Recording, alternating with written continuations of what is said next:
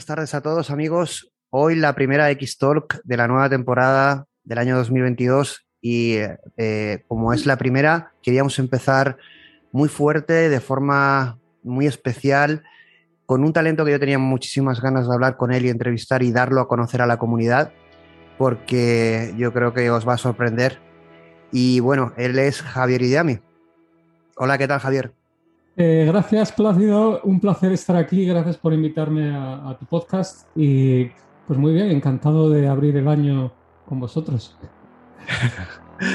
bueno, realmente estos programas, eh, como tengo comentado, las X-Talks están para dar a conocer eh, el, talento en inteligencia artificial. Pero bueno, el talento, ese talento muchas veces desconocido, que no tiene la visibilidad ni el protagonismo que, muchos quisiéramos. Entonces, para quien no te conoce, ¿quién es Javier Diami? ¿Quién es? Una, pregunta difícil, a más, ¿no?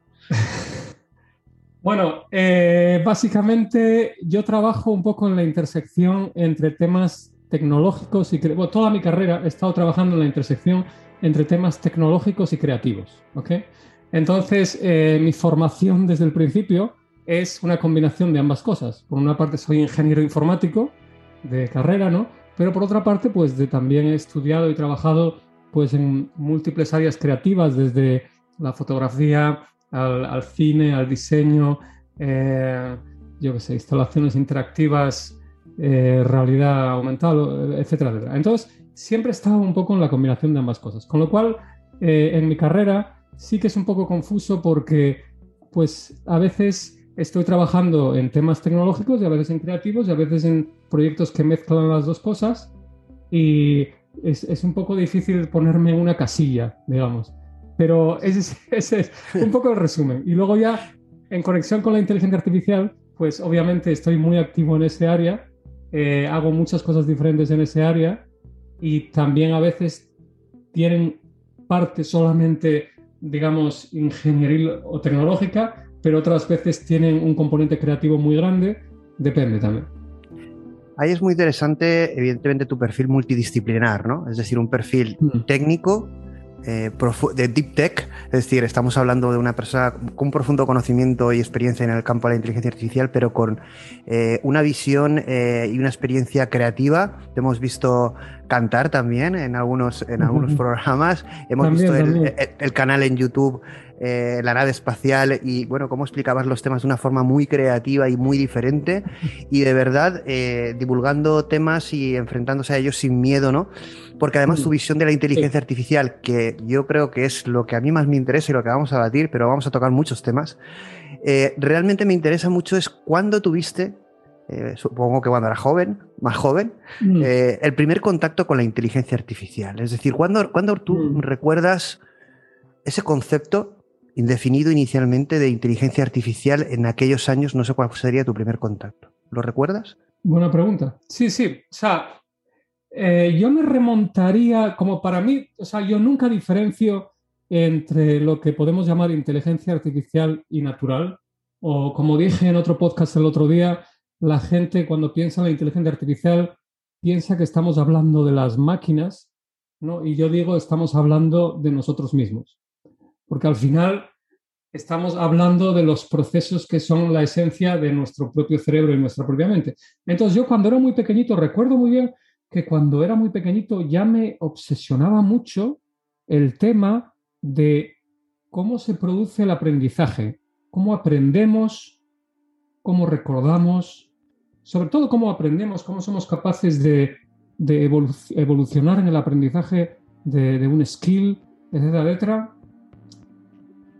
ese es el contacto con la parte natural. Y luego, durante mis estudios, tuve la oportunidad de participar en una beca de redes neuronales. O sea, la ofrecían durante mis estudios de ingeniería informática eh, y cualquier cosa que, básicamente a esas alturas ya, cualquier cosa que mencionaba la, digamos, el concepto red neuronal ya me interesaba mucho porque yo ya estaba muy interesado en lo que era toda la parte más científica ¿no? neurocientífica del cerebro humano, de cómo funcionaban las neuronas.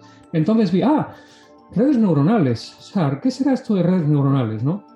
Hace ya bastante tiempo. Entonces me metí en, aquella beca, en aquel proyectillo y tal.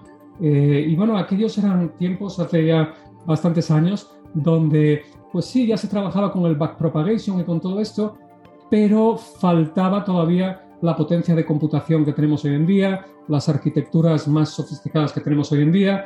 Entonces, mm, todavía no, no cuajaba el, deep learning tanto, pero me sirvió para interesarme ya en ese tema. Ese fue mi primer contacto. Ya me interesó mucho, me interesó, me interesó, oye, qué interesante, dentro de la tecnología puedo investigar y puedo trabajar con procesos de computación que intentan simular lo que está sucediendo eh, en nuestro cerebro humano.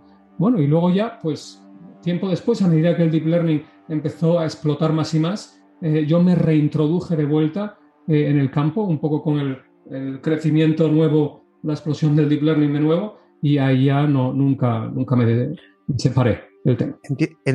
estarás conmigo porque justamente lo has vivido y lo estás contando, que la inteligencia artificial está muy arraigado en el alma del ser humano, ¿no? en la esencia del ser humano. Eh, por tu forma de pensar, y vamos un poco a la verdad, no es decir, quizás somos una inteligencia artificial ya nosotros, y la inteligencia artificial que llamamos inteligencia artificial, que no es tan distinta, puesto que al final no deja de ser un espejo que nos hace reflexionar o buscar qué somos realmente. Es decir, eh, realmente es algo más, ¿no? Y lo que sí que es verdad es que independientemente de filosofar sobre ese concepto, en el ser humano en los técnicos, en la sociedad, cuando tocas el tema de la replicación del ser humano, de la inteligencia, de qué somos y que gracias a esta tecnología estamos obteniendo respuestas, eh, hay, algo innato que nos levanta pasiones, ¿no? Hype y pasiones, ¿no? Es innato, ¿no? Es decir, este tema eh, está arraigado en lo más profundo del ser humano. Exacto, exacto. A ver, eh, yo creo que si miramos atrás en el tiempo, nos iremos dando cuenta de que a través de los siglos hemos ido evolucionando de vernos a nosotros mismos y a nuestra mente como algo abstracto, em, algo místico, algo que quizás tenía mm, pues partes em, sobrenaturales en ciertos sentidos y poco a poco nos hemos ido acercando a algo que entiendo que no le guste a nadie, pero es la realidad. Nos hemos ido acercando a una visión más mecanicista de la mente, porque hemos ido descubriendo muchas cosas. Hemos ido descubriendo que si de repente desconectamos un módulo del cerebro, de repente cambia nuestra personalidad o, no somos capaces de reconocer caras o no sé qué. Y poco a poco nos hemos ido viniendo más a una visión más de, que somos un engranaje como de un reloj suizo con esas diferentes partes y tal, eh, y bueno, aunque todavía hay misterios del cerebro que no entendemos bien, yo creo que hoy en día ya está suficientemente claro que ese concepto de máquina o que nosotros eh, em, usamos tantas veces no es, desde luego, tan diferente de, cómo nos comportamos nosotros, ni muchísimo menos. Ni muchísimo menos. Eh, y, luego, y luego está el tema de que por qué es esto tan apasionante. Porque cada parte que intentamos desvelar dentro del deep learning y de la IA nos acerca a otro misterio de nuestra propia mente. Por ejemplo, uno de estos grandes misterios que cada vez se vuelve más candente es el tema de lo discreto contra lo continuo.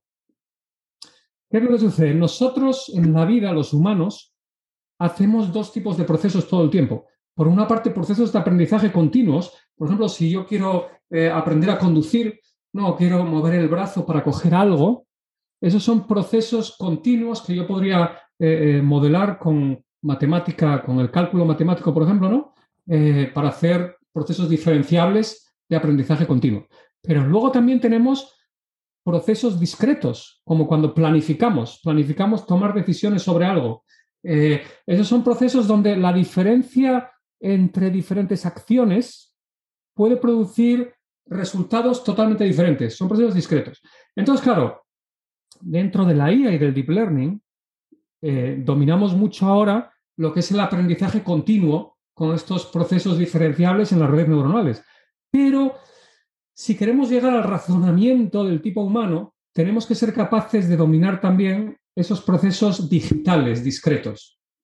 Y entonces, ¿qué pasa? Que cuanto más investigamos en esa parte en la IA, más se produce una convergencia con la neurociencia y con los neurocientíficos, porque más vamos aprendiendo del otro lado y se retroalimentan las dos partes, de tal forma que ahora hay un debate de si el futuro, en el futuro vamos a tener sistemas híbridos o integrados. En el sentido de que, por ejemplo, si pensamos en, el proceso, en el sistema de AlphaGo y AlphaZero, es decir, estos sistemas de reinforcement learning que permitieron derrotar a los campeones, al campeón mundial de Go, por ejemplo, pues estos eran unos sistemas híbridos, ¿no? Que lo que tenían eran unas redes neuronales, pero redes neuronales que tenían que trabajar con un espacio de muchísimas dimensiones, un espacio gigantesco. Luego, para poder trabajar con ese espacio tan gigantesco, encima de esas redes neuronales pusieron una cosa que se llama los árboles de Monte Carlo. ¿No? Y los árboles de Monte Carlo Tree Search. Utilizaron el Monte Carlo Tree Search, que básicamente es una búsqueda discreta, una búsqueda digital discreta encima de un espacio continuo. Y esto, esto que básicamente en ese proyecto concreto era viable. ¿Por qué era viable? Porque el espacio, digamos, de, posibilidades dentro de un juego como el ajedrez o como el Go, aunque sea gigantesco, es, digamos, es una, un, entorno, es un entorno controlado. Pero en otras, digamos, en otros escenarios, esto realmente es mucho más complicado y no es posible hacerlo así. Pero bueno, está ese debate de si el futuro del deep learning y de la IA va a basarse en sistemas integrados, combinación de partes discretas y continuas, o como, como por ejemplo dice Jean LeCun, o como piensan algunos, los sistemas continuos diferenciables a través del self-supervised learning eh, y de otras estrategias y de evoluciones de todas estas arquitecturas, será eventualmente, eventualmente capaz de hacer que esa computación discreta surja de la parte continua sin tener que necesariamente tenerlas separadas. Ahora, ¿por qué esto es tan interesante en relación a nuestra mente? Porque cuando tú empiezas a pensar en nuestra mente y empiezas a preguntarte, vamos a ver un momento, nosotros los humanos eh, hacemos procesos continuos y hacemos procesos discretos. Vale, pero dentro del cerebro, ¿qué es lo que hay? un algoritmo dos, un algoritmo dos o, tres tipos, claro, lo que estás comentando. Al final, el cerebro, ¿qué tipo de algoritmo? Eh, ¿Qué tipo de algoritmo hay dentro del cerebro? Entonces, ¿qué pasa? Tú puedes decir, dentro de las neuronas del cerebro, las, el spiking de las neuronas, los, en los axones de las neuronas, esos disparos digitales de las neuronas son discretos. Pero debajo de eso, todo el sistema de neurotransmisores es continuo.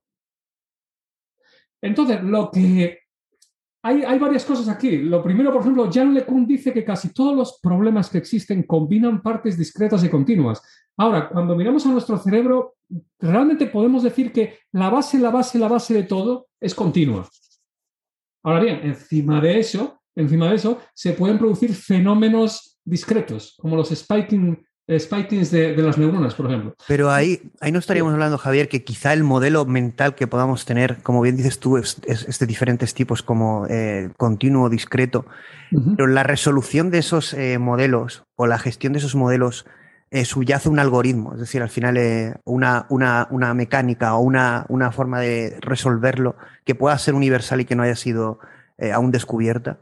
Es decir, realmente... Mm, podemos modelar la información a nivel mental de muchas maneras, ¿no? Tú estás dividiéndolo en dos, pero eh, quizá es nuestro cerebro a nivel consciente, a nivel inconsciente, quizá eh, no sabemos siquiera cómo lo, gestiona, ¿no? Porque hay que ver una cosa que, me, que, que tú comentas es en el cerebro, que es una máquina de decisión, de toma de decisiones. ¿quién, ¿Quién decide realmente? Bueno, esto es muy interesante, una pregunta muy interesante. Eh, esto nos lleva un poco a la teoría de los mil cerebros de Jeff Hawkins, que he hablado muchas veces. ¿no? Eh, para empezar, eh, lo de, lo de, que yo lo he dividido en dos partes, hay una cosa muy importante que decir sobre esto, porque hay gente que dice, si tú encima de un sistema... no, perdón, si te olvidas de la, de, digamos, del sistema híbrido, si intentas con un sistema continuo, solamente continuo, si intentas producir resultados discretos, el resultado va a ser glitchy, el resultado va a tener imprecisiones, porque es como coger la transformada de Fourier e intentar modelar algo, eh, ¿sabes?, digital, como cuadrado con ella, pues en las curvas hay como imperfecciones, por ejemplo. Pero, ¿qué es lo que sucede? Si nos vamos a la teoría de los mil cerebros de Jeff, Hawkins, ¿qué nos dice Jeff Hawkins? Que las últimas investigaciones lo que dicen es que no tenemos un solo modelo del mundo, sino que tenemos estas 150.000 columnas corticales en el neocórtex que están entrando en contacto con conceptos, con objetos, con el mundo y están produciendo no uno, sino miles de modelos de cada cosa.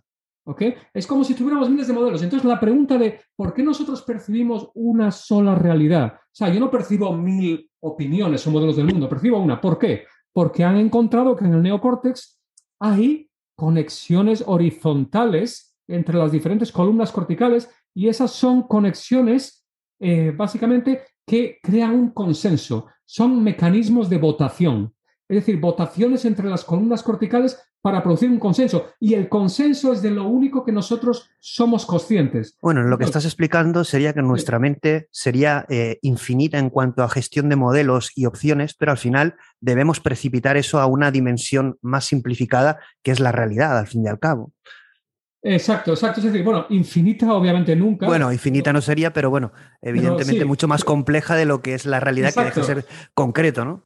Exacto, y esto nos lleva, tu, tu buen apunte, tu muy buen apunte, nos lleva a todo el tema de los mecanismos de compresión, de compresión, desinflado, inflado, ¿no? Inflado, desinflado. Eh, pero bueno, efectivamente, es decir, hay toda esa complejidad de model, que eso es lo que hace que el cerebro, y es lo que queremos llevar a la IA, que el cerebro sea muy robusto y resiliente. Porque cuando tú tienes miles de modelos del mundo y no uno, si alguno te falla, o incluso por eso cuando una parte del cerebro se lesiona no es un gran problema, la mayor parte de las veces. O sea, si una parte del sistema falla, no hay problema, porque tienes miles de modelos. La plasticidad, ¿no? La plasticidad, y, el consenso es lo que importa y el consenso se mantiene. No eso por una parte. Eh, pero efectivamente, como acabas de decir, eso nos lleva al punto de que tanto en el deep learning como en el cerebro lidiamos con gran complejidad y tenemos que de alguna manera comprimir esa complejidad en es lo que llamamos espacios latentes o espacios embebidos, reducción de la dimensionalidad, lo que queramos, bla, bla, bla, bla. Eh, y esto lo vemos en, los dos sistemas, en la IA y en el cerebro humano. Y, esta, y esta lógica nos explica, eh, porque es muy parecida a lo que pasa con la realidad cuántica, eh, cómo se precipita a una realidad física, ¿no? donde las leyes son totalmente distintas, pero esa conexión es casi lo que estás explicando.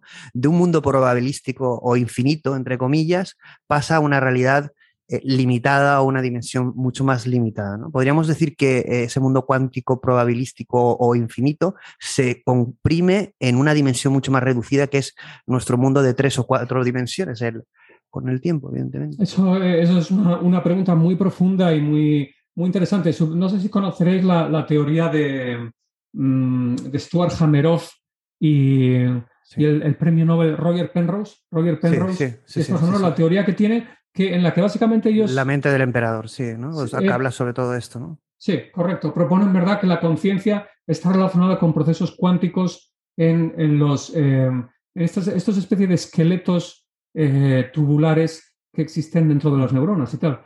Eh, entonces, bueno, eso conecta un poco con lo que has dicho, en el sentido de que aún nos quedan muchos misterios por desvelar y uno de los misterios es el que proponen Roger Penrose y Hameroff, que es que si parte de esa complejidad que luego, como dices, se integra en, algo de, menor dimensionalidad, eh, y si quizás eso eh, involucrará procesos cuánticos, ¿no? Y no lo sabemos, obviamente, todavía. Aquí, aquí no sé si eh, en qué postura estás tú. Normalmente cuando se toca el tema de Roger Penrose y el libro y un poco explicación de la conciencia en la mente del emperador, eh, casi la explicación cuántica que estás comentando de Roger Penrose se, critica porque es como decir, bueno, como no puedo explicarlo, lo llevo al mundo cuántico, que eso me da una, una, alternativa.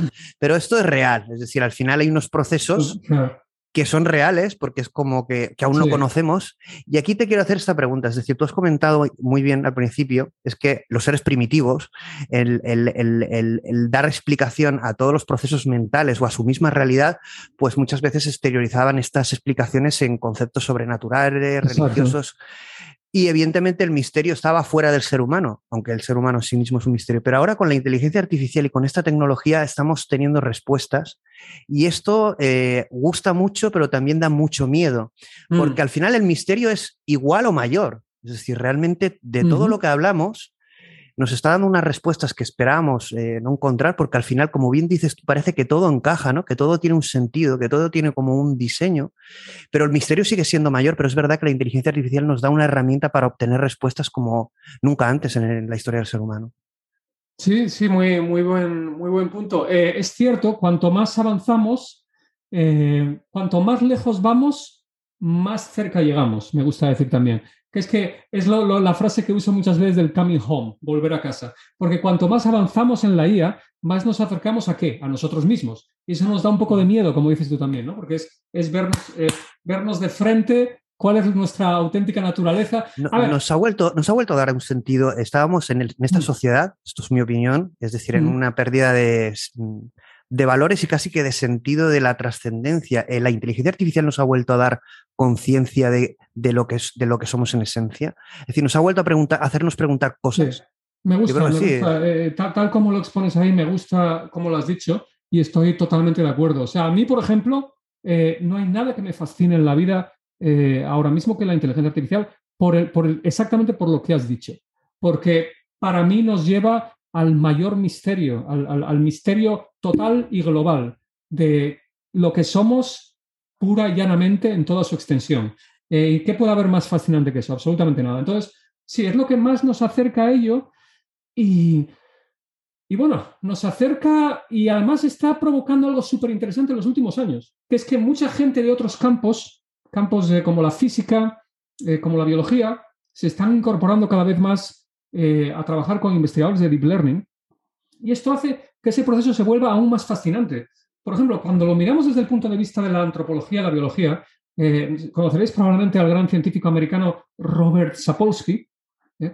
Entonces, Robert Sapolsky, que tiene un libro maravilloso que se llama Behave, que es un libro de mil páginas sobre cuando tú tomas una decisión, ¿Qué es lo que ha pasado dentro de ti un milisegundo antes, un segundo antes, una hora antes, un día antes, diez días antes, a nivel hormonal, neuronal? Todo es ah, una cosa maravillosa ese libro. Y además él es súper gracioso hablando también. Bueno, el tema es que él tiene una charla donde dice algo apasionante, fascinante, que es, cuando tú miras a un chimpancé y a un humano, a un primate, a un humano, eh, cuando tú miras el sistema nervioso a nivel, a nivel genético, ¿cuáles son las diferencias a nivel genético entre el humano y el primate?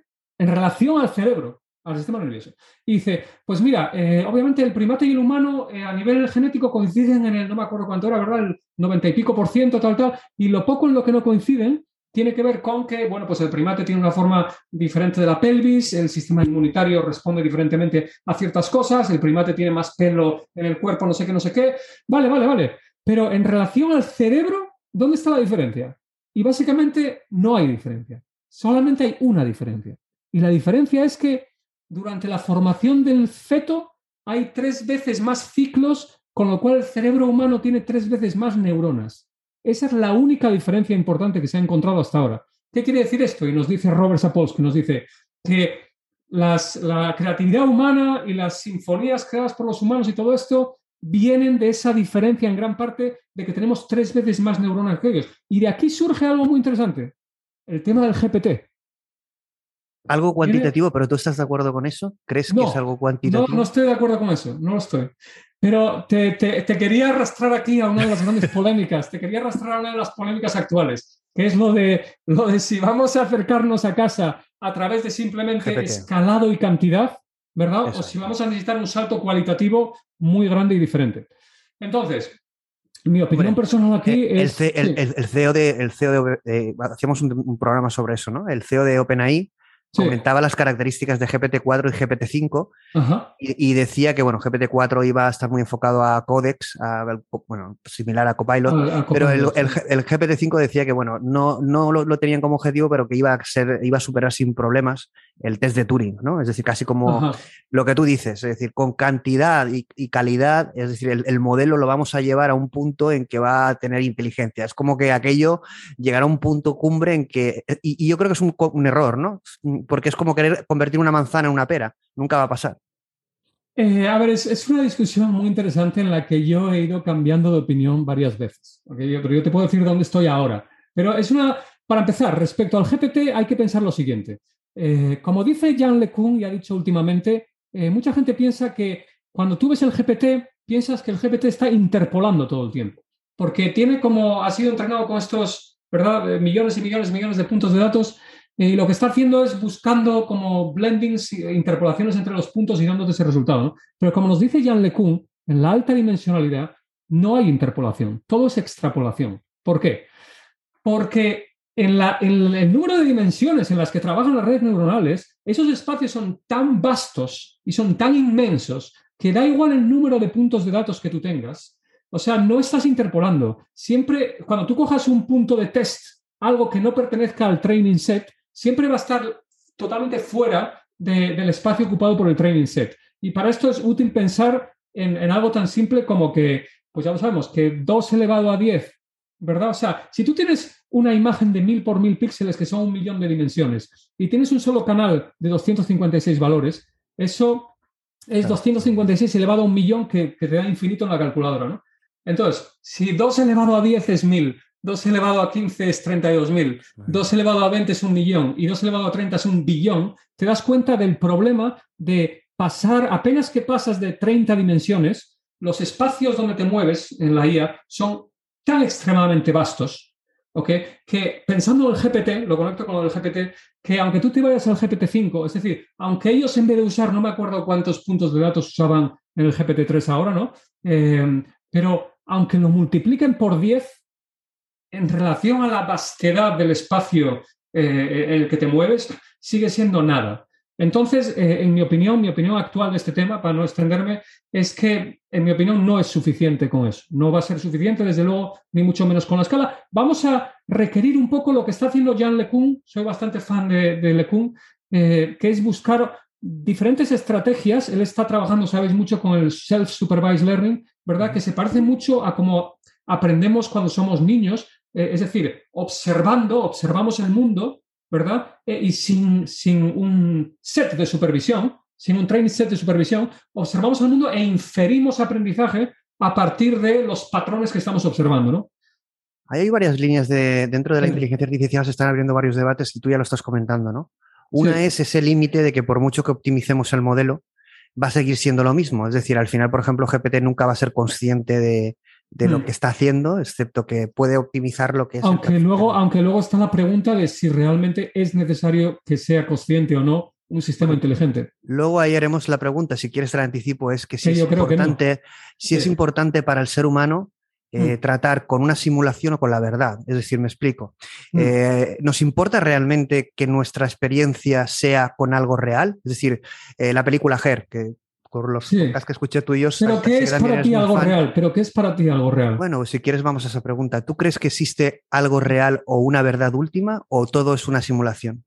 No, yo creo que no existe porque, vamos a ver, el, otro día... Todo, es una proyección mental. Eh, claro, el otro día lo, hablábamos, vamos a ver, vamos a pensar una pero cosa esto, Pero esto nos lleva a una, a una cosa, es decir, realmente para mí será como ser humano independiente, es indiferente que mi mujer que mi mujer sea un robot o un algoritmo que una persona de carne y hueso. Mientras me proporcione la misma experiencia humana, a mí me da igual. lo que yo estoy a, nivel, a, nivel, de ser humano, lo que estoy diciendo es, a mí, en mi experiencia de ser humano, no me importa la verdad, solo me importa el resultado de la experiencia. Eso es muy fuerte.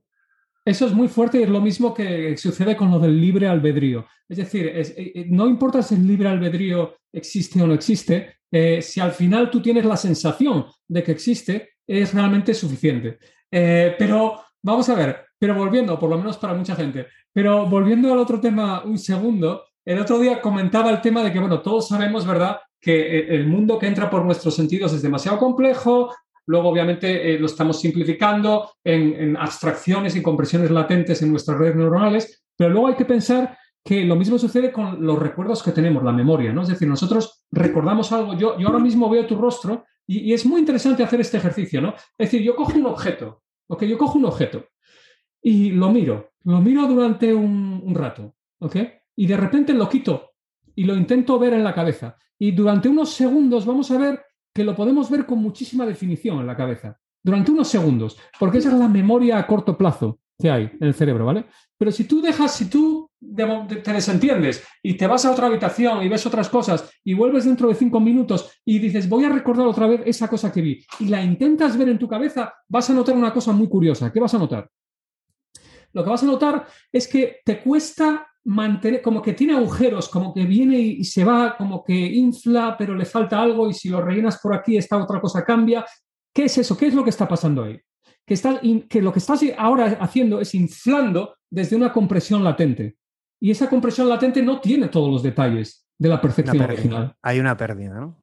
Hay una pérdida. Pero ¿y qué sucede eso? Lo que sucede, esto lo conecto con tu pregunta de la simulación. O sea, lo que sucede es que nosotros nos estamos inventando todo el tiempo la realidad. Nos la estamos reinventando todo el tiempo. O sea, nosotros realmente lo único, pero el presente... intentamos justificar y lo que no justificamos lo rellenamos. Lo rellenamos todo el tiempo, ¿verdad? Pero incluso el presente más presente sabemos que también es una compresión, porque no podemos, o sea, es una fantasía también, eso lo sabemos. Pero luego, aparte del presente presente, el resto es una auténtica reinvención continua. Pero volvemos a lo que tú has dicho. Al final, a mí eso no me preocupa nada, ni me da ningún miedo, ni me da absolutamente igual. O sea, es fascinante saberlo, pero al final lo que importa es cuál es tu experiencia Entonces, personal. por ejemplo, en el caso del metaverso, si ya viviéramos encerrados en un metaverso, a ti te daría igual saberlo. Es una gran pregunta. Hay una, hay una serie, eh, Upload, hay una serie una serie por ahí eh, en el internet que se llama Upload, que es un poco ese tema, ¿no? De que la gente se muere y, les llevan a un mundo virtual cuando se muere y, saben que están en ese mundo, ¿no? Eh, entonces es una gran pregunta, si te importaría saberlo o no. A ver, hay mucha gente que dice que no querrían saberlo porque pensarían que si, que si luego si les desenchufan en algún momento, todo lo que están haciendo no tiene consecuencias ni tiene ningún impacto fuera de ese mundo. Pero me parece un argumento un poco absurdo porque realmente lo mismo podemos pensar en nuestra existencia actual. Vamos a ver, ni tú ni yo vamos a tener ningún gran impacto en el mundo más allá de como máximo, aunque, aunque hiciéramos cualquiera de los dos una cosa increíble, eh, más allá de unas cuantas generaciones, no vamos a tener impacto. O sea, ¿cuál es la diferencia entre tener impacto? ¿Crees que, ¿crees que eso está, está predeterminado por el metaverso en el que vivimos? gran pregunta, gran pregunta. Eh, no lo sé, no lo sé. Obviamente hay... hay ¿Crees, que, ¿crees, que, ¿Crees que el objetivo de este metaverso quizá es romper esa regla y cambiar, salir del metaverso o, conseguir ser creador del, propio metaverso? Porque al final, ¿cuál es, ¿por qué estamos aquí? Nos vamos al final a las grandes preguntas. ¿Cuál es el sentido de todo esto? Porque la, la, inteligencia artificial puede ser apasionante y lo es, porque a mí me apasiona justamente como te apasiona a ti por lo mismo, pero al final tenemos que darle un sentido. Si no tiene un sentido... Exacto ¿Qué creación sin un eh, sentido tiene valor? Al final es como el arte, yo proponía, ¿no? Es decir, el arte en sí mismo muchas veces es la historia que hay detrás de esa obra, ¿no? Si perdemos, si perdemos el sentido, entonces el sentido de estar aquí, sea un metaverso o no, ¿cuál es el sentido? ¿Cuál es el sentido del nuevo metaverso de, Zuckerberg? Eh, vale, nos podemos meter en un metaverso del metaverso del metaverso, pero ¿cuál es el sentido de ir, ahí? Muy, no, muy buena pregunta y me gusta, eh, os quiero decir, coincido contigo que la, pasión que yo tengo por la inteligencia artificial, al final, es porque yo quiero saber. Exacto. Quiero saber por qué tenemos esto aquí dentro, por supuesto, cómo funciona, pero más allá de ello, como tú decías, más todavía más detrás de ahí, por qué está ahí y con qué propósito está ahí. Que hay mucha gente que dice que es absurdo, es como lo que he mostrado en algunas conferencias, ¿no? Cuando tú ves lo típico del flat, flatland, ¿no? La, figura 3D que va a través de un mundo 2D o, de 4D en un mundo 3D y obviamente tú la ves de una manera y dirías que es absurdo para el del 2D, pero ¿por qué es absurdo? Quiero decir, el del 2D ve de repente un círculo que se infla de la nada y que aparece y desaparece y tal. Bueno, ¿y por qué no puede él inferir, oye, eh, ¿por qué no puede él adivinar a partir de eso qué es lo que está sucediendo en el mundo 3D? Es muy difícil, es muy difícil, pero es imposible. No, imposible no lo es. Ahora es muy difícil, eso está claro. Aquí, de todas formas, eh, la realidad que nos espera con la inteligencia artificial.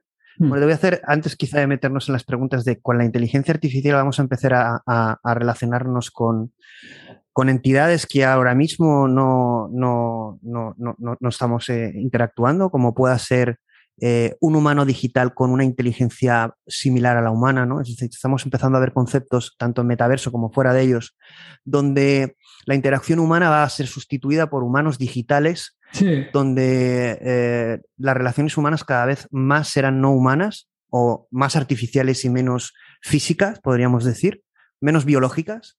Sí, pero hay una, cosa, hay una cosa muy interesante, y perdona que te interrumpa ahí, pero ¿te has dado nos hemos dado cuenta de que la gente que está ya interactuando con, digamos, con chatbots artificiales bastante rudimentarios y tal, eh, hay, por ejemplo, historias de apps en móviles que han lanzado hace no mucho que, que básicamente que la gente se siente muy cómoda hablando con este tipo y que son entidades muy rudimentarias todavía. ¿Y eso qué nos dice? Eso nos dice algo, en mi opinión. Nos dice algo. Sí, sí, sí, que no estamos, que el ser humano no está al nivel. Es decir, porque, por ejemplo, cuando tú hablas con un GPT, seguro que estás, hmm. tienes conversaciones, puedes hablar con Platón, puedes hablar de religión y tienes unas conversaciones mucho más interesantes, seguro que con un amigo o que con una, o con una pareja. Estás yendo a un punto importantísimo, estás yendo a un punto importantísimo, que es que la gran parte de nuestra vida diaria y rutinaria es muy eh, seca en muchos sentidos. Es muy, las, la mayor parte de las conversaciones que tenemos con la gente son muy vacías.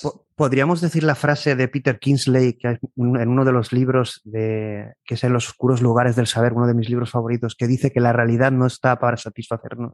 Es decir, que la realidad no puede mm. satisfacer al ser humano. Eso es muy interesante. De hecho, he, oído también a mucha gente decir que, eh, que, que, no hay, que no tienen ninguna duda de que en el futuro la gente preferirá vivir en mundos virtuales que en el real. Y es un poco, conecta un poco con lo que estás diciendo. Claro, aquí lo que vamos es a una reflexión humanista muy potente, ¿no? Porque ya no hablamos de religión, no hablamos de espiritualidad, hablamos de una reflexión humana, de, individual primero, supongo, pero luego como colectivo y como especie, de decir, eso es así. Es decir, al final yo voy a preferir una mujer que siempre sea complaciente, una mm. familia robots donde si uno se muere, pues no voy a tener problemas porque lo voy a reparar, eh, amigos digitales que van a estar en sintonía conmigo y van a hacer deporte conmigo, eh, asistentes de programación o de, de, creatividad donde yo me voy a sentir súper cómodo, donde van a decidir por mi vida algoritmos y yo no voy a tener que y realmente yo no necesito otro ser humano, porque al final esas experiencias me las pueden proporcionar o algoritmos o experiencias digitales a un nivel mayor. Porque claro, yo puedo quedar con la mujer más atractiva, con el amigo más inteligente, incluso puedo quedar con Einstein o con Jesucristo para hablar con él. Hay, hay, o sea, aquí hay dos puntos, aquí hay dos puntos muy, muy interesantes. Em, ¿Qué hijos van a querer hablar con sus padres? Sí. A ver. No quieren, a lo mejor, pero bueno. Aquí hay un punto muy interesante que es el de, el de la belleza de la imperfección también, ¿no? Que estos, estos mundos virtuales, eh, efectivamente, está todo el tema de que la inteligencia artificial un día podría darnos todo lo que deseamos, ¿no? En estos mundos virtuales y tal. Pero obviamente eso podría perder, podría matar también mucho de la magia de, de que no hay luz sin oscuridad y viceversa, ¿no? De que mucho del goce que tenemos en la vida es por los desafíos que tenemos que afrontar también. Entonces, eh, seguramente esos mundos virtuales. Eh, a ver, ¿por qué? La pregunta que tú hacías antes, ¿por qué el metaverso y estas cosas? ¿no? Pues al final, ¿por qué? Porque lo que queremos los humanos, a ver, hay muchos estudios que dicen que al día tomamos como 30.000 decisiones diferentes, pero que solo somos conscientes de un 0. algo por ciento. ¿no? O sea, la mayor parte del tiempo vivimos en piloto semiautomático. Esto es algo que para mucha gente puede ser un poco fuerte, pero es la realidad. O sea, todas las, la conversación que tú y yo estamos teniendo ahora. Incluso, conversa, incluso decisiones trascendentes como elegir pareja o un coche o un, son oh. automáticas en muchas veces. Totalmente. O emocionales, totalmente irracionales. Absolutamente. Y muchas de ellas están, como también nos dice Robert Sapolsky, muchas veces están, muchas de ellas están predeterminadas por cosas que han pasado días, semanas antes, etcétera, etcétera. A ver, no voy a decir Aquí hay una cosa muy interesante. Predeterminadas no significa que no puedan cambiar en el último instante. ¿Por qué? Por la complejidad de tu entorno que introduce factores aleatorios todo el tiempo en, la ecuación. Pero aquí yo te, haría, pero yo te una pregunta ahí. Si el modelo se ha reforzado lo suficiente para tomar un tipo de decisión, ¿cómo romper ese refuerzo? Ah, de esto habla Jeff Hawkins mucho. Jeff Hawkins habla de, digamos, de, de, la moneda de, de la espada de doble filo, como se diga, de cómo funciona el sistema de aprendizaje del cerebro humano que crea estos hábitos a través de los mecanismos de potenciación a largo plazo en las sinapsis neuronales. Pero claro, esa creación de hábitos y de patrones neuronales que son como surcos que se van haciendo más y más profundos en, las redes neuronales, tiene eh, el otro lado, que una vez que están formados esos hábitos, son como cauces por los que fluye el agua con mucha más facilidad y es muy difícil salirse de esos surcos. Entonces, muchas veces la gente tiene reacciones y toma decisiones eh, literalmente, ese es eh, eh, Plácido, ese es el piloto automático. O sea, el hecho de que a veces cuando tienes surcos muy profundos hechos, y sabemos que muchos de esos surcos se hacen en nuestra infancia, desde, desde los 0 a los 7 años. O por cultura, sociedad, por aceptación, por, por, simplemente mil cosas. Pero todos los traumas infantiles, que todo el mundo tiene alguno por ahí, todas esas, todas, todo lo que nos pasa en los primeros 7 años de edad, eso crea surcos muy profundos en nuestro cerebro que tienen consecuencias el resto de nuestras vidas. Eh, no, significa que no puedas hacer cosas sobre ellos, pero modelan el resto de tu vida en, gran medida. Entonces, esta es la, el arma de doble filo. yo, me apasiona un libro, uno de los eh, libros que, últimos que he leído que me enamoré de él fue el de Los límites del pensamiento de, del filósofo, bueno, es que no, es muy poco difícil de pronunciar, pero básicamente hablaba cuando, justamente de esto, ¿no? que cuando el cerebro está dañado o está estructurado de una manera, no puede ser el mismo cerebro el que se repare. ¿no? Entonces, la única manera es un estado de conciencia superior el que puede modelar o reparar ese cerebro. Esto que venía de una reflexión filosófica, yo creo que el, mismo cerebro, es decir, si nosotros queremos repararnos, a nivel algorítmico, hablo, tiene que haber algo por encima, ¿no? Es muy difícil que esos surcos creados por un algoritmo puedan repararse con el mismo algoritmo. Totalmente de acuerdo. Hay, hay, pero hay, quizá, quizá hay, el pensamiento, quizá cuando hibridemos con inteligencia artificial, ahí nos pueden ayudar con eso, aunque será complicado ver esos surcos y. Eh, puede, puede ser, puede ser, pero hay, por ejemplo, la neurociencia eh, tiene, tiene, trucos para ayudar. hay un, un, científico de Stanford que se llama Andrew Haberman que ha propuesto varios últimamente. A ver, los mecanismos, si tú tienes un surco muy profundo en el cerebro y lo quieres cambiar, necesitas para empezar neuroplasticidad, necesitas cambiar las conexiones neuronales. El problema es que en un adulto la neuroplasticidad se produce cuando hay presencia de unos ciertos neurotransmisores, que son la epinefrina, que es la adrenalina, eh, que tiene que ver con, digamos, con el estado de alerta, la acetilcolina, que tiene que ver con el estado de concentración, eh, y, en una medida secundaria la dopamina también. Entonces, ¿qué pasa? Hay una cosa súper interesante, no me voy a extender, pero es fascinante para el que lo quiera investigar, que es que eh, si tú como un adulto quieres activar la neuroplasticidad para cambiar esas conexiones, salir algunos surcos y tal, eh, uno de los trucos es básicamente sacar a tu mente de su estado de confort, de su estado de comodidad, alcanzando un estado de frustración y manteniéndote en ese estado de frustración cuando estás aprendiendo algo. Tú, tú te pones a aprender o a estudiar algo, ¿vale? El piano o un libro o un tema, lo que sea. Y algo que fuerce tus capacidades y llegas a un punto de frustración. En ese punto de, estrés, ¿no? estresas el algoritmo. Estresas, el, algoritmo. En ese punto la mayor parte de la gente abandona y dice, no puedo. Gran error. Porque los científicos dicen que si tú te mantienes en ese punto durante una media hora o un tiempo después, le estás dando una señal a tu cerebro de que, oye, aquí hay algo que no está bien y yo necesito reconfigurarme. Y entonces lanza esos neurotransmisores que digamos que marcan las conexiones neuronales para que tengan neuroplasticidad y esa neuroplasticidad no se produce en ese momento, se produce luego cuando duermes o cuando haces estados de, descanso profundo, pero las marcas con ese persistir a través de estados de frustración. Fíjate que ahí estás hablando, creo que de... Hmm. Eh, hablando de ese proceso, que es, real, hablas de dos entidades, ¿no? El yo consciente y el yo observador del consciente. Es como una retroalimentación. Realmente es como que tenemos diferentes niveles de conciencia, ¿no? O, de, o, de, o, de, ejecución. Es como que tenemos un doble algoritmo, ¿no? Uno retroalimentándose en el otro, ¿no? Y es casi como yo hablo siempre de, una verdad que todo el mundo aceptaría hoy en día que está la sociedad tan polarizada y es que el ser humano, esta frase yo creo que la aceptaría todo el mundo como válida, es que el ser humano es un sistema o un ser contradictorio, ¿no? Es decir, realmente... Eh, si no, no seríamos lo que somos. Entonces, en esto que tú hablas, es como que estamos en continuo balanceo o explicación o diálogo, ¿no? Es como que tenemos un diálogo entre el algoritmo y el creador, ¿no? Sí, o sea, y tenemos, y tenemos eh, un problema, me ha gustado además eh, cómo, cómo, has expuesto eso, es muy, es muy interesante porque yo cuando era pequeño me recuerdas que siempre tenía la sensación de que miraba las cosas desde fuera de una burbuja.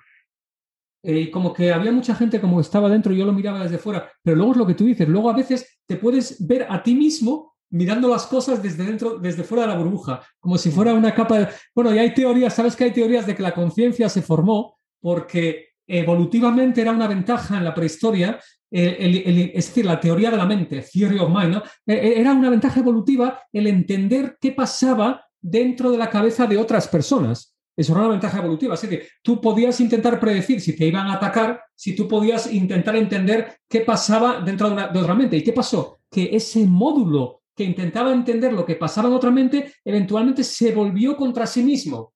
Y al volverse contra sí mismo, esa es, ese es el self-awareness. esa, esa puede ser la conciencia. Pero, pero ahí voy a hacerte una pregunta. Sí, es una teoría eso, es una teoría. Sí, sí, sí, pero bueno, estamos ahí, que esto, estos temas le, le, encanta a la comunidad y la gente que nos sigue. Es en ese proceso de, de, de autorreferenciación, de mente en modo observador, modo consciente, ¿qué es para ti el ego? Oh, muy interesante, muy interesante porque a veces también digo esto de que cuando la gente, cuando nos vemos a nosotros como algo muy especial, y cuando, pero cuando nos ponemos a pensar lo que te dije antes primero, que la memoria es una reinvención todo el tiempo de la realidad. Y segundo, ¿qué pasa si te falla la memoria? Es decir, si toda tu identidad, tu ego, quién eres, Javier de Ami, Plácido, etcétera, si ahora nos falla la memoria, ¿qué queda de nosotros? Dime qué queda de nosotros, dime. Un algoritmo sin, no queda nada. input, sin input. no queda nada. O sea, si nosotros perdemos la memoria, como bueno, pasa queda, la queda, gente, queda, queda, el modelo, pero sin el input. Queda la cáscara, sí. Queda la cáscara tal. O sea, para la gente que tiene demencia, esto es lo que pasa, ¿no? Pierden, obviamente, pierden su identidad, pierden su ego. Entonces, ¿qué es la identidad y qué es el ego? Lo acabamos de responder. ¿Qué es el ego y qué es la identidad? La ¿El memoria. Ego, ¿El ego qué papel juega para ti?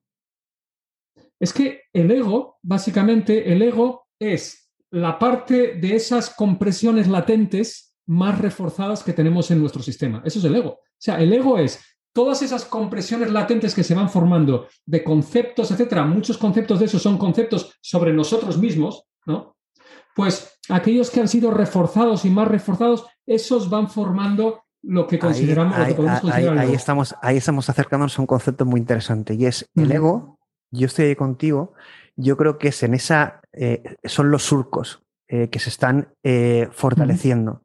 El ego es el contrapunto del ser humano, del yo observador, que está intentando arraigarse a esta realidad, ¿no? Es decir, está creando Sí. el surco y no quiere moverse de ahí, ¿no? Claro, Es tu por eso, es tu, sí. es tu contrapunto, es tu enemigo, ¿no?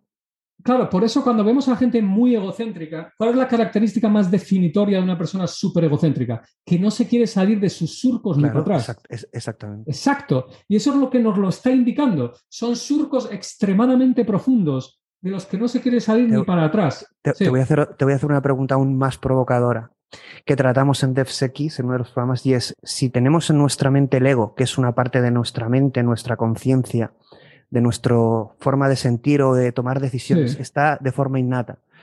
Eh, cuando introduzcamos la inteligencia artificial en nuestro cerebro de forma híbrida, como eh, propone Elon Musk o Ryan Kurzweil, es decir, que al final tengamos un pensamiento asistido, Sí. eh, nos va a llevar por fuera de esos surcos. ¿Qué hará el ego para cómo reaccionará el ego? Ah, eso es muy interesante. Hay gente que piensa que, por ejemplo, con, con la empresa esta, ¿no? Que tiene ahora Elon Musk de un poco de, de- de interfacing con, con el cerebro.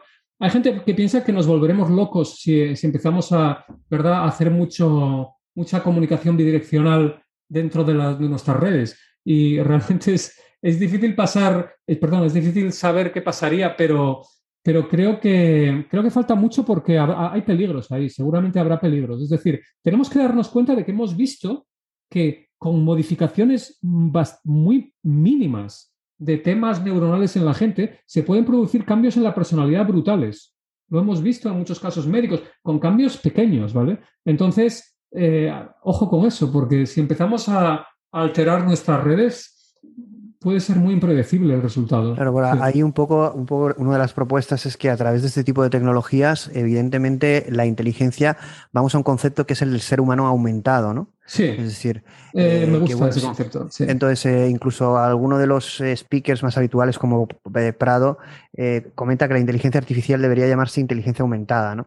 Al final, Me gusta, eh, me gusta. real- realmente, eh, la inteligencia artificial, evidentemente, o nos unimos a ella o eh, nos desplazará en muchos sentidos. Y yo creo que viendo Sí. tanta investigación, el nuevo interface que seguramente será el cerebro, eh, evidentemente va, va a haber una hibridación con muchos riesgos, con muchos peligros y con un, eh, un- unos resultados impredecibles, pero nos puede ayudar. Es decir, el- la mente humana es limitada Exacto. y como bien dices tú, no podemos hacer un hacking tan proactivo o tan consciente. Eh, ¿Podría la inteligencia mm, ayudarnos a potenciar nuestro verdadero yo, ¿no? Y no quedarnos en los surcos, ¿no? No, eso es muy. A mí me encanta que has sacado este tema de la aumentación, porque eh, también en el proyecto del Geniverse que estamos haciendo ahora, lo, lo consideramos como una herramienta aumentadora de la creatividad de la gente, ¿no? Pero este concepto de aumentación es muy importante y lo conecto también con lo que yo llamo la olla subconsciente, para explicar por qué es tan importante hablar de la, inteligencia aumentada, que me gusta mucho como lo, lo habéis descrito y tal. Eh, ¿Por qué? Porque nosotros tenemos, siempre uso la metáfora de la olla subconsciente. La parte subconsciente de nuestra mente es como una olla que cuando interactuamos con el mundo es como que estamos tirando ingredientes en la olla, ingredientes, ta, ta, ta, ta, y se combinan y combinan y no somos conscientes, ¿verdad?, de esas combinaciones, pero de repente, cuando estamos relajados y tal, llaman a la puerta de la mente consciente y se nos ocurre una idea o, queremos tomar una decisión o lo que sea. Entonces, ¿cuál es el problema? Es lo que tú has dicho como humanos tenemos un tiempo limitado y un tamaño limitado de nuestra olla subconsciente, un tamaño limitado de nuestras redes neuronales. Tenemos 150.000 columnas corticales, no tenemos un trillón ni infinitas, tenemos 150.000, punto.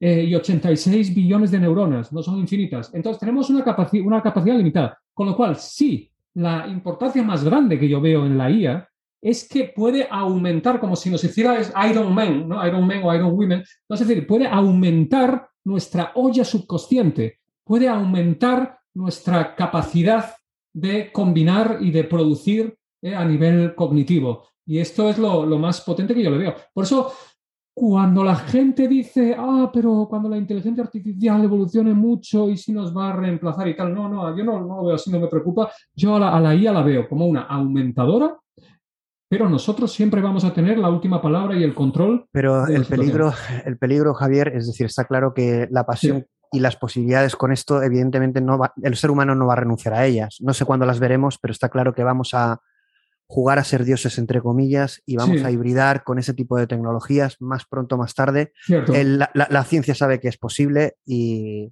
lo hará. Es inevitable, ¿no?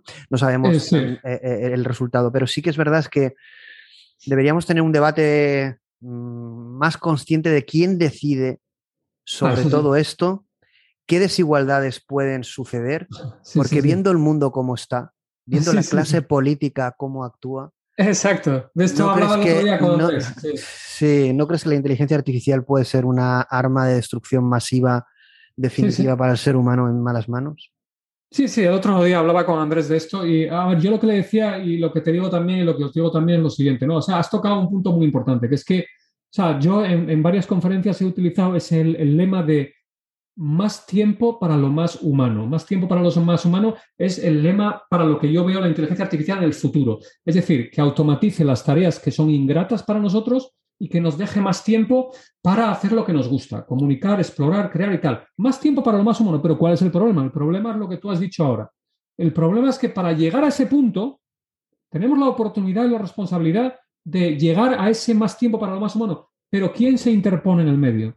Los que toman las decisiones, las capas de poder, yo lo, dije el otro día y lo vuelvo a decir ahora. Porque no se, no se, ve, no, se ve incluso a nivel regulatorio en Europa, por ejemplo, pero lo vemos en China o lo vemos en grandes países, que las tendencias de la aplicación de la inteligencia artificial son más para crear una sociedad controlada, monitorizada, donde tú vas a ser feliz sin tener nada, pero no vamos a crear eh, humanos aumentados, lo que vamos a crear es humanos idiotizados. Bueno, ese, es el peligro. Yo decía eso, que, si dentro de 100 años nos miran a hoy en día eh, y miran nuestros sistemas políticos, sistemas educativos, cómo tratamos al planeta, etcétera, etcétera, yo creo que, se horrorizarán, básicamente. Eh, y yo lo, yo lo que espero es, pues es lo que has dicho, o sea, que las capas que toman las decisiones todo esto tiene que evolucionar en otra dirección. Y si no evoluciona en otra dirección. Pero ¿desde cuándo, Javier, la, la, inteligencia artificial, lo que estamos hablando, muchos estarán alucinando, gente, habrá gente que está más habituada a estos tipos de diálogos, porque claro, estamos hablando que la inteligencia artificial eh, nos va a permitir decidir nuestro futuro como individuos y como especie. Sí. Desde, ¿Desde cuándo esta disrupción, que no hemos, este debate que no hemos tenido en la historia del ser humano, eh, ¿desde cuándo esa disrupción o evolución viene del sector público, de los poderes públicos? ¿Desde cuándo ha venido? No, claro, eso, es una situación... ¿Por qué esperamos, por, qué esperamos ahora el mm. talento de ahí que sea el Estado el que tome las decisiones? Si realmente lo que, se ve... Sí, yo creo que tienes toda la razón. Yo creo que la esperanza que tenemos, yo creo que es, difícil confiar en que, eh, en que esas capas eh, tomen las decisiones correctas, desde luego siempre. Bueno, aquí en España vamos a tener una agencia de supervisión de algoritmos. Estamos muy mm. avanzados en eso. Sí, sí. Bueno, yo, yo, creo que hay, que hay que confiar en que, en que también organizaciones, vamos a intentar confiar en que también organizaciones y grupos privados eh, que piensen en, el, en, en la libertad y en el acceso, en la democratización de esta tecnología para el buen uso, pues mira, de la misma forma, pensemos en Elon Musk, que habrá gente que le guste más, gente que le guste menos, pero es un ejemplo de cómo una sola persona, Elon Musk, una sola persona, está teniendo un impacto tan impresionante, ¿no? además en campos tan diferentes como la, investigación espacial, los coches autónomos, etcétera, etcétera. Entonces, si esto es posible, creo que lo que necesitamos hacia el futuro, sinceramente, son unos cuantos Elon Musk. Y repito que habrá gente que igual no les guste Elon Musk por algo de lo que sea, su personalidad o por cualquier tema y tal, pero lo digo como un ejemplo nada más, ¿no? O sea, no, no, no digo exactamente como Elon Musk, pero me refiero al perfil de, de emprendedor, de persona eh, que es capaz de cambiar un sector completo. Un liderazgo, un liderazgo cuyo objetivo sea el impacto y transformación de la sociedad o del ser humano. Sí. Yo creo que necesitamos a, gente de ese calibre, gente valiente, porque sobre todo los que, los que critican a Elon Musk, lo que quizás no estén pensando es que se le podrá criticar lo que, lo que quieran, pero ese hombre es muy, muy valiente, o sea, hay que ser muy valiente para hacer lo que está haciendo. Y es muy fácil sentarte en tu sofá, ¿no? Y decir, mira este tío que cabrón lo que el Robot, el robot que ha presentado seguro que no va, pero bueno, seguro que no tardará mucho más en hacerlo, igual con lo, del Neuralink. Eh, está claro, está no, claro los que no, los va a cumplir, pero yo creo que lo nosotros... Al mira, te voy a decir una anécdota, te voy a decir una anécdota muy divertida. Cuando tú me propusiste tres fechas para hacer este podcast, yo te dije la última, el 21 de enero, por una razón muy concreta porque en teoría queríamos lanzar el Geniverso ayer, el día 20. Y no lo lanzamos al final. ¿Sabes por qué no lo lanzamos? Porque nos pusimos la fecha, dijimos, vamos a poner una fecha Elon Musk. ¿Sabes? Dijimos, el 20 de enero. Entonces, claro, era una fecha Elon Musk.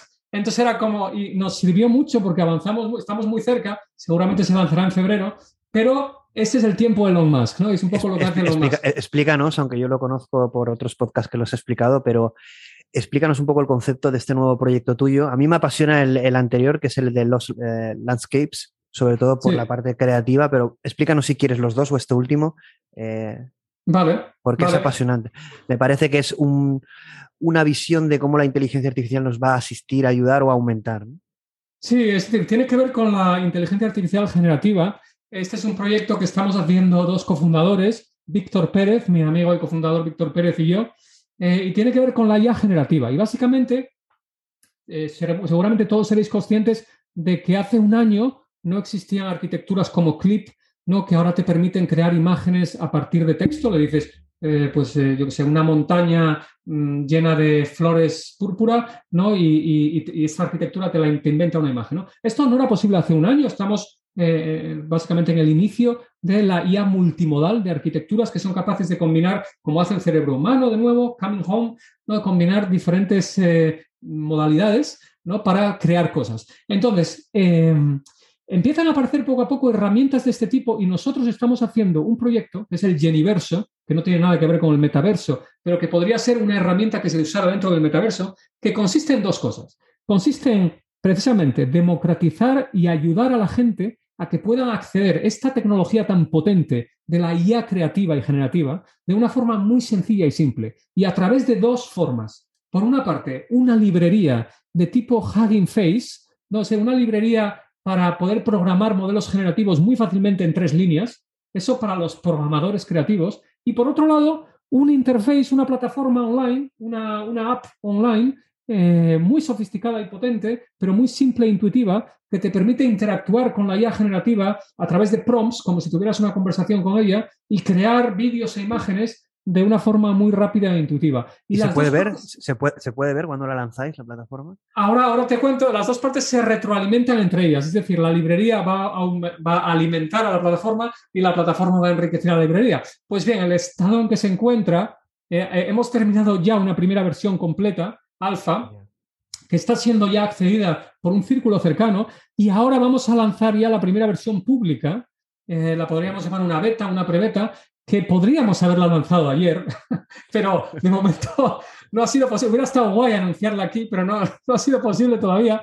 Pero, bueno, nada la, en, nada la anunciaréis, ¿no? Sí, eso, eso en seguramente en febrero se anunciará y los que quieran, los que queráis estar al tanto, podéis ir al web que es geniverse.co, o sea, G-E-N-I-V-E-R-S-O, geniverso.co, y ahí podéis añadiros a una lista para, para, que estéis al tanto del lanzamiento. Pondremos, los enlaces en los podcasts. Vale, perfecto, perfecto. Eh, entonces, este es el proyecto y es un proyecto apasionante porque, de nuevo, tiene que ver con esa esencia de la compresión de compresión que se produce en nuestro cerebro, pero en este caso ayudar a la gente a que ellos mismos puedan hacer estos procesos de compresión de compresión de una forma muy intuitiva y sencilla. Eh, y, y, ¿Y cuál es la visión final? La visión final es que en el futuro nos vamos a comunicar con la IA. Hay una disciplina que llamamos el prompt engineering, la ingeniería de prompts. En el futuro me imagino que va a haber un nuevo trabajo en el mercado de trabajo que son los ingenieros de prompts y serán muy solicitados. ¿Por qué? Porque va a haber una diferencia dramática de si tú guías, porque en el futuro programar aún existirá, pero mayormente nos relacionaremos con la IA a través de pues eso, de prompts, de como si habláramos con un amigo o un compañero, ¿no? Entonces, ¿cómo son esos prompts que tú le das a la IA? Hará una diferencia dramática en el resultado que obtendrás. Y eso será tanto un arte como una ciencia. ¿No crees que al final no, habrán ni prompts que directamente leerán nuestro pensamiento, cerebro y, al, final, será como algo natural e integrado en el ser humano, la creación, el pensar y proyectar, ¿no? Al final eh, no pensarás, eh, no dirás, dibújame una playa con un gato, sino tú lo piensas y ya está ahí. ¿no? Sí, a ver, eso para eso falta mucho, entonces, bueno, todavía falta mucho, pero ese es uno de mis sueños porque yo siempre le digo a la gente que a mí hay dos o tres cosas en la vida que me frustran mucho, aunque las disfruto. Una cosa es tener que dormir, obviamente, cualquier creativo multidisciplinar, el tener que dormir es una, es ¿no? Eh, y luego la siguiente es tener que hablar. O sea, si yo quiero comunicarte a ti, Plácido, una cosa... Tienes que explicar. no, no, es que tengo que hacer esta gimnasia vocal, ah, esta gimnasia de mover tropecientos músculos aquí y al final es una cosa que, por supuesto, te la podía haber comunicado ping así desde la mente, ¿no? Entonces en, el, futuro ya se propone, ¿no? Que, que, no hablaremos, hablaremos con el pensamiento, ¿no? bueno, y sabemos que ya se está haciendo, ¿no? Ya la Internet cuántica, ¿no? Con la Internet cuántica o con otro tipo de Internet, eh, realmente tú y yo estaremos como comunicando y realmente todo eso se proyectará de una forma diferente, ¿no? Y hemos visto que ya están haciendo con gente eh, que tiene discapacidades, ¿no? Ya han hecho experimentos de, por ejemplo, una persona, eh, eh, no, me acuerdo cómo era, pero que pensaba en una música y podían reproducir eh, el audio distorsionado a través, ¿sabes? De, básicamente a distancia. cosas así, de imágenes también. O sea, están empezando ya con cosas muy pequeñitas de esto, pero obviamente para que funcione eso potentemente falta muchísimo tiempo. Entonces, hasta que se llega a eso, vamos a seguir con los prompts hablados y escritos y por lo tanto, la ingeniería de prompts va a ser algo muy importante en las décadas que van a venir. Porque vamos, vamos a, bueno, en una primera fase, en un futuro ya veremos, eh, pero quizá en una primera fase y lo vamos a ver vivir en poco tiempo y tu proyecto consiste en eso, en, la, en la co-creación, ¿no? A través de inteligencia artificial. Programación asistida, creación de música, de arte, de diseños. Y, todo va a estar lo que tú dijiste antes, aumentación. Asistido. Exactamente. Exacto, lo, que dijiste antes, asistido y aumentado. La palabra que más me gusta es precisamente aumentado. Es decir, queremos aumentar la musculatura creativa de la gente, de nuevo. ¿vale? Es decir, eh, todo el mundo, mm, mucha gente querría ser, eh, pero en realidad mucha gente querría ser más creativo, que es un concepto que, no, es, em, no, no, es correcto en sí mismo, en mi opinión. Es decir, eh, todo el mundo ha sido un niño, ¿verdad? Tú has sido un niño, yo he sido un niño. Todo el mundo es creativo. Todo el mundo ha sido creativo. Lo que pasa es que en la transición entre la infancia y la edad adulta, por razones fisiológicas, culturales, sociales y de otros tipos, se atrofia en mucha gente, se atrofia esa musculatura creativa. Y luego otra cosa, otra cosa y también, es, esto es una cosa que me apasiona bastante a mí, no, a tanta gente, pero es el tema de la identidad y es, aunque podamos ser aumentados y todos pudiéramos ser Mozart o Da Vinci, no todos tenemos que ser iguales. El mismo universo nos da una identidad y un propósito distinto a cada persona. Eso, me, eso me gusta mucho a mí, porque a mí no me gusta nada la, repetición ni la uniformidad eh, en, el sentido en el que la describes. ¿no? Entonces, efectivamente, eh, para mí la inteligencia artificial no nos tiene que llevar, como tú dices, necesariamente a todos a ser un Mozart, no, no. Al, hombre medio, no, todos iguales, no. Eso, no eso, lo que nos tienes que dar más libertad. Eso es donde yo lo veo. Nos aumenta para que seamos más libres. Es decir, es como cualquier otra herramienta que usamos en la vida, como un ordenador o un lápiz, pero mucho más sofisticada. Yo creo, yo creo que un poco tomando tus palabras, eh, que me gustaron mucho además, quería haber empezado más la entrevista así, eh, que todos empezamos en la oscuridad, ¿no? De nuestro cerebro, de nuestra caja. Yo creo que la inteligencia artificial, que como bien dices tú somos nosotros, nos tiene que dar luz en esa oscuridad para descubrir quiénes somos, ¿no? Sí, muy bonito, eh, totalmente de acuerdo. Es, es, es, es duro aceptarlo, pero vivimos realmente una fantasía en la oscuridad. Esa es la realidad. Y mejor saberlo que ignorarlo.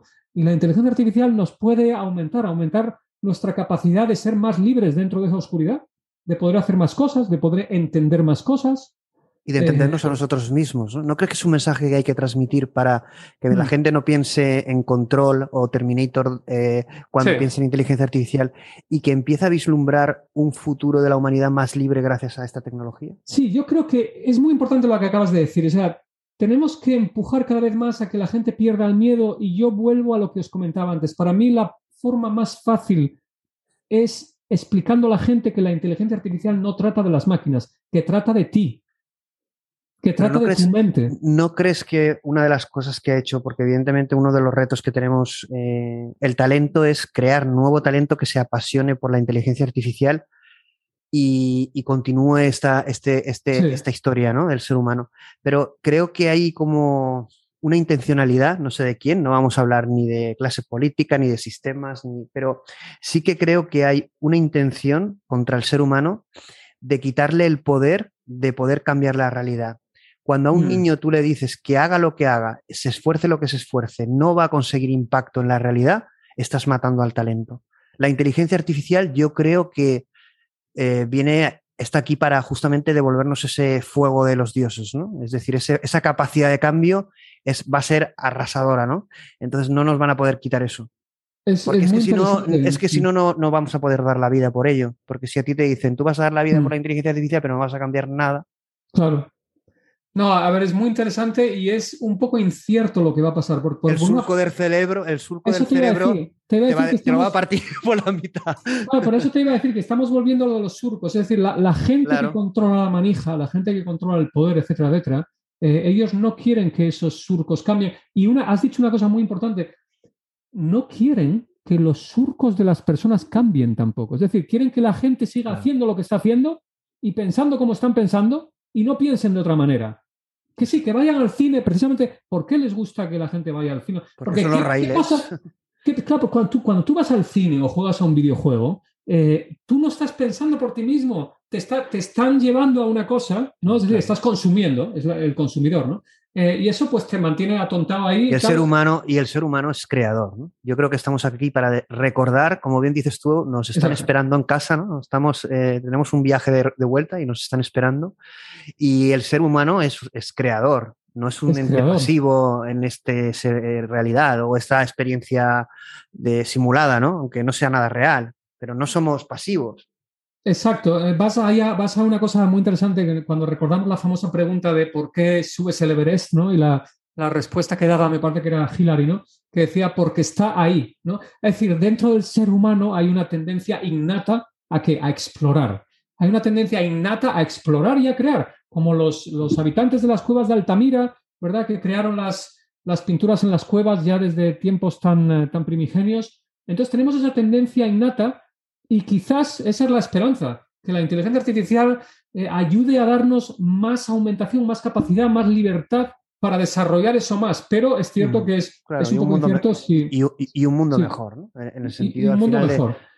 A ver, un mundo mejor para mí, eso es, un mundo mejor sería un mundo en el que tengamos más tiempo para lo más humano, automatización de las tareas ingratas, más tiempo, que la inteligencia artificial produzca mucha riqueza y que esa riqueza revierta en toda la comunidad.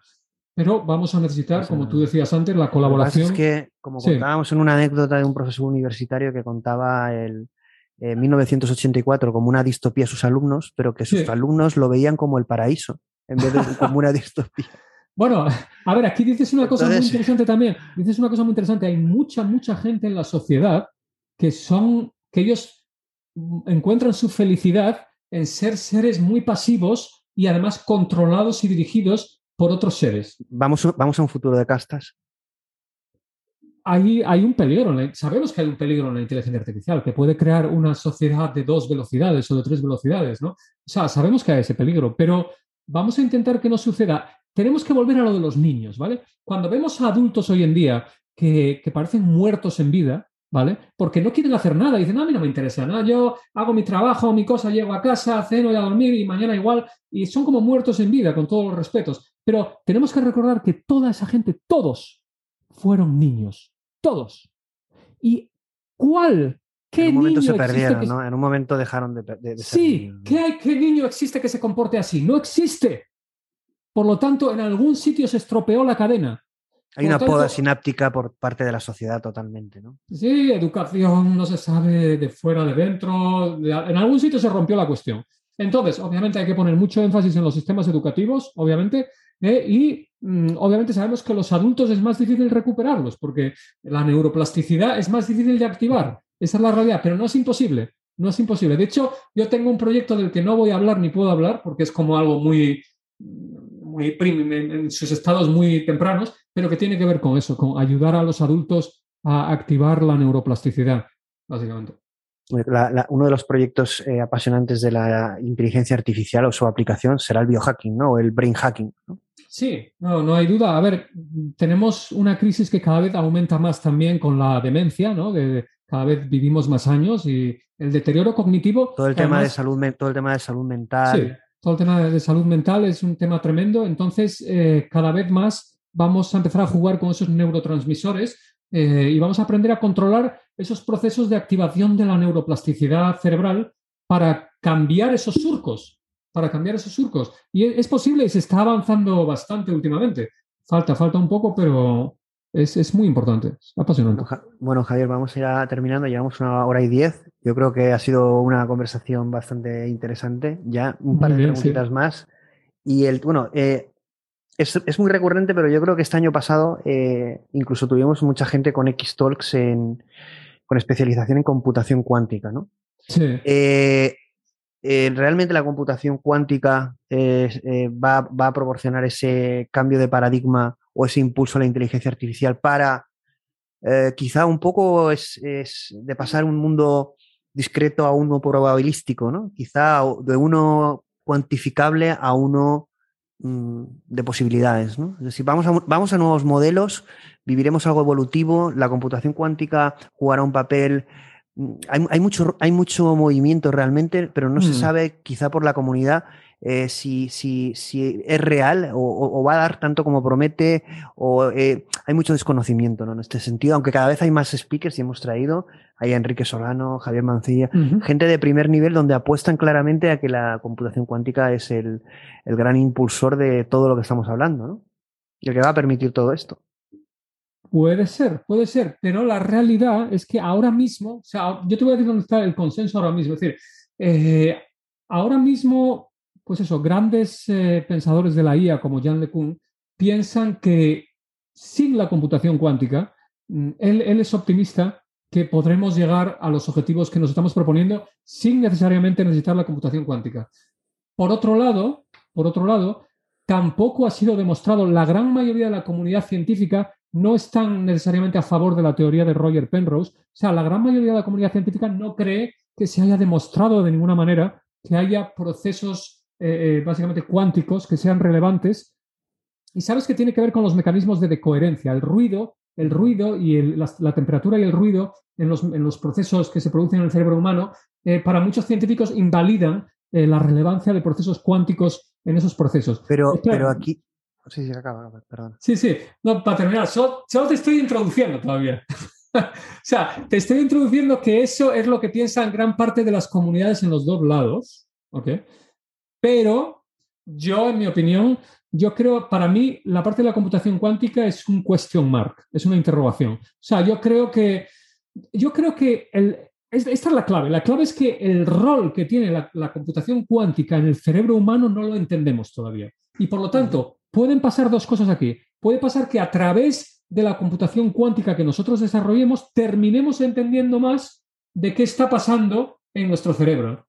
O puede pasar lo contrario también en la otra dirección. Pero para mí es un question mark.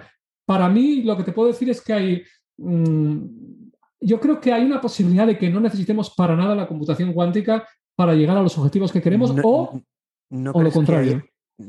Sí, es decir, ahí podemos jugar a las dos cosas. Está claro que la. no te digo gran cosa, te digo que pueden ser las dos.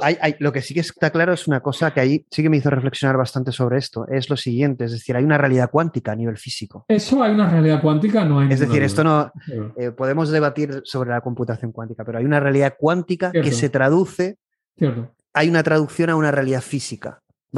Si hacemos un corte y no tenemos en cuenta la realidad cuántica y solo simulamos la realidad física, ¿no estaremos perdiéndonos algo? Puede ser, puede ser, eh, pero claro, aquí nos vamos también a, las, a Bueno, si, la, pregunta, si la contestación fuera, imagínate lo que tú dices, en vez de puede ser es, no nos perdemos nada, entonces, ¿qué importancia tiene porque hay una realidad cuántica? Solo con la realidad física sería te voy, a poner, te voy a poner un ejemplo. Aquí hablamos de niveles de abstracción. Por ejemplo, imagínate que yo te pongo la imagen de un perro, ¿ok?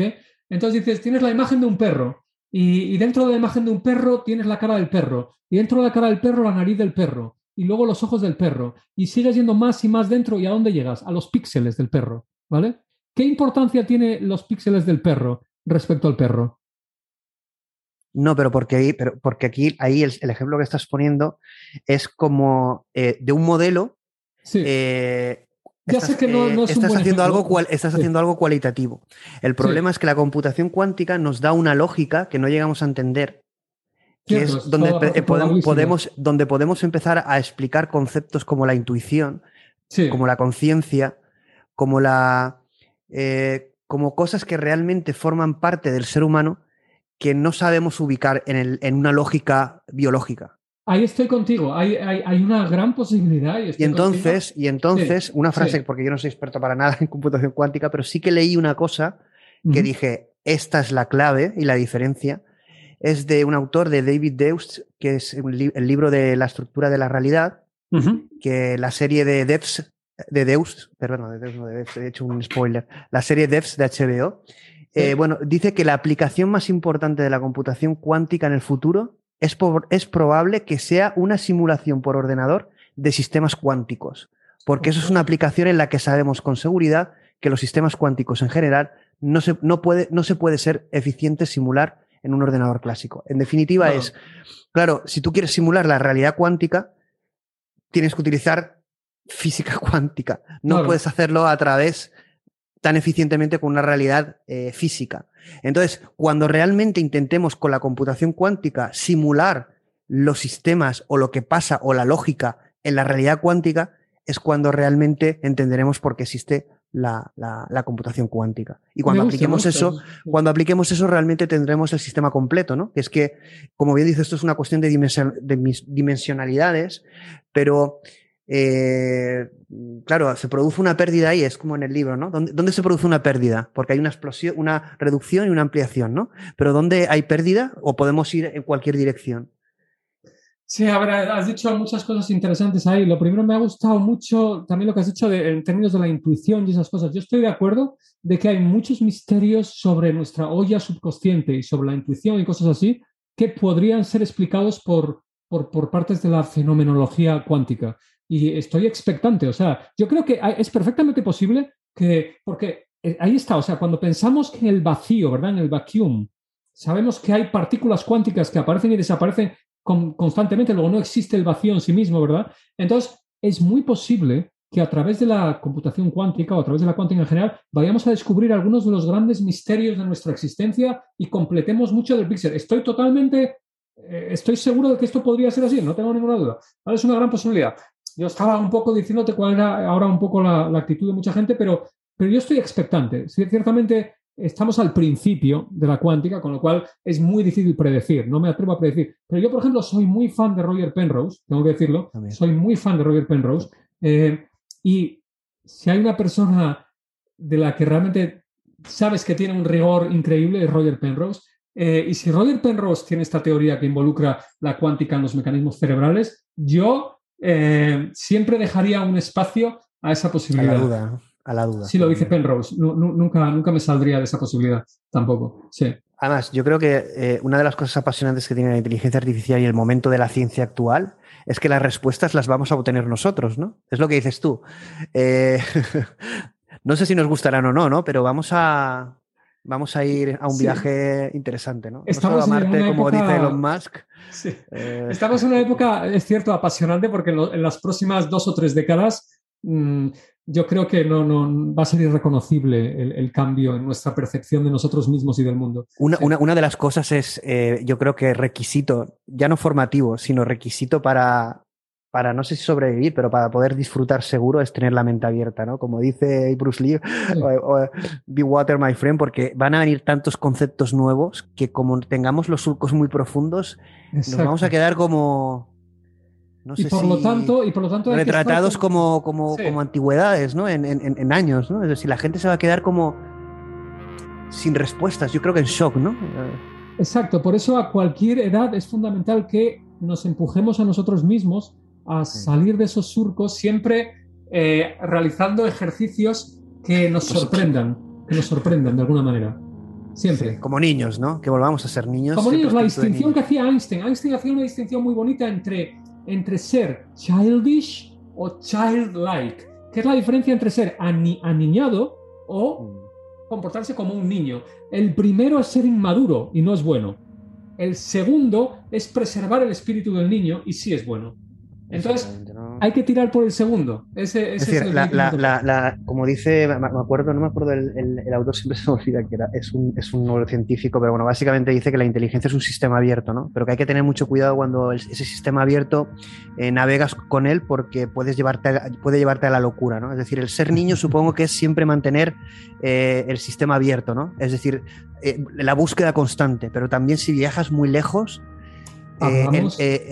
puedes perder puedes perderte, ¿no? Y esto está a nivel matemático, tiene explicación. Bueno, tiene explicación. A ver, yo, tengo un libro de 400 páginas en Amazon que habla del equilibrio entre la musculatura analítica y creativa y la importancia de ese equilibrio. Porque si te vas hacia cualquiera de los dos extremos, hay problemas. Es decir, la gente que es demasiado analítica y no es creativa, ¿qué suelen tener? Suelen tener sensación de vacío, ansiedad, estrés, etcétera, etcétera. Porque viven como en un cono muy reducido. Lo contrario, la gente que es súper extremadamente creativa y es nada analítica, ¿qué pasa? Que tienen a menudo, problemas para planificar las cosas, para organizarse en la vida diaria, no son capaces de funcionar en la sociedad. Entonces, las dos, los dos desequilibrios son peligrosos. Hay que buscar ese equilibrio, que es complicado, obviamente. Complicado, pero es lo, es lo que hay que buscar, ese equilibrio. Estamos realmente en una realidad que no sabemos lo que es, si es real o no real.